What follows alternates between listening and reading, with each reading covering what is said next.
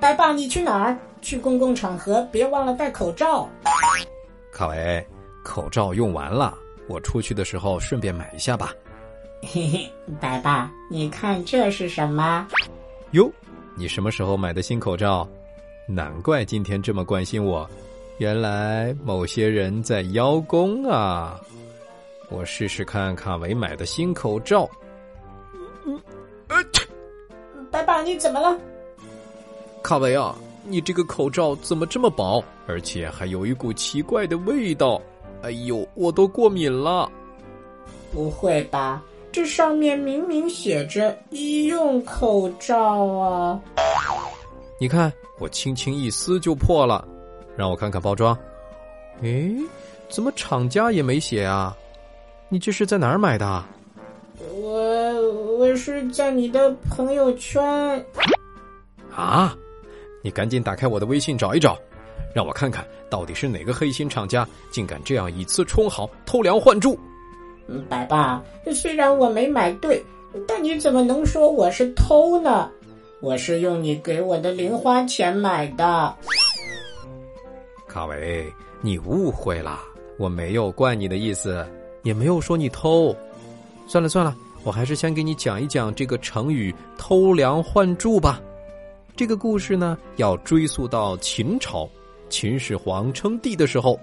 我知道，就是那个《寻秦记》里的秦始皇。咱先不说电视剧啊，话说这秦始皇称帝以后啊，自以为江山一统，是子孙万代的家业了。他一直觉得自己身体很不错，也没有立太子。看来秦始皇也是个拖延症患者。呃，这我就不知道了。当时有两大政治集团，一个是长子扶苏，蒙恬集团。一个是幼子胡亥，赵高集团。扶苏为人正派，在全国声誉都很高。为了锻炼他，秦始皇派他到蒙恬驻守的北县当监军。而胡亥呢，却被宠坏了，在赵高的教唆下，只知道吃喝玩乐。那肯定是扶苏当太子嘛。别着急，接着听我说。公元前二一零年，秦始皇第五次南巡。到达了平原津，突然一病不起。此时秦始皇也知道自己的大限将至，于是要丞相李斯传达密诏，立扶苏为太子。我说什么来着？让你早点立太子。秦始皇就是个重度拖延症患者。好，好，好，你最机智。当时啊，掌管玉玺和起草诏书的是赵高。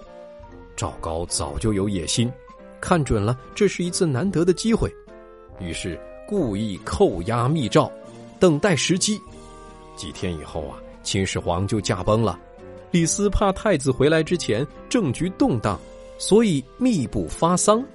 赵高特地去找李斯，告诉他，皇上要赐给扶苏的信呐，还扣在我这里呢。现在立谁为太子，我和你就可以决定了。赵高这只老狐狸，李斯，你可不能被他带坏了。狡猾的赵高又对李斯讲明利害，说如果扶苏做了皇帝，一定会重用蒙恬，到那个时候，丞相的位置你还能坐得稳吗？一席话说的李斯也心动了，于是二人合谋制造了假诏书，赐死扶苏，杀了蒙恬。看来李斯也好不到哪里去。这赵高没用一兵一卒，只用了偷梁换柱的手段，就把昏庸无能的胡亥扶为秦二世，为自己今后的专权打下了基础，也为秦朝后来的灭亡埋下了祸根。哎呦，太可惜了！本来《寻秦记》还可以拍个续集。偷梁换柱，出自《红楼梦》。比喻暗中玩弄手法，以假代真，以劣代优。卡维，再来造个句吧。无良商家不顾大家的生命安全，居然偷梁换柱卖假口罩。我一定要找到证据，让他受到法律的制裁。说得好。哦，对了，咱们赶紧发个朋友圈提醒大家，一定要到正规药店去买口罩。好了，小朋友。偷梁换柱这个成语你学会了吗？你知道秦始皇死后到底是谁当上了皇帝吗？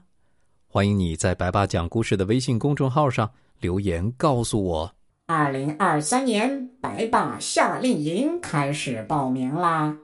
这个暑假，白爸带你玩转迪士尼，快乐下江南。